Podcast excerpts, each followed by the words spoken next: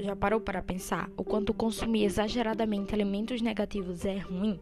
Supondo que você consuma 4 litros de Coca-Cola diariamente, isso equivale a 4,5 kg de açúcar por dia.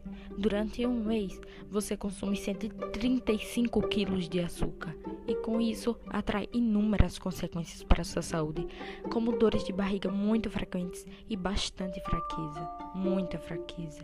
Em resumo, sua saúde não está em condições muito boas e é por isso que não devemos consumir alimentos negativos em grandes quantidades.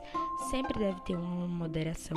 Como por exemplo, durante a semana, você pode apenas comer alimentos que fazem bem à sua saúde para te fortalecer, como fruta e qualquer outro alimento que seja rico em nutrientes. Já no final de semana, pode comer doces e guloseimas que não são tão saudáveis. Assim, você poderá saborear todos os alimentos, sendo positivos e negativos, sem prejudicar a sua saúde.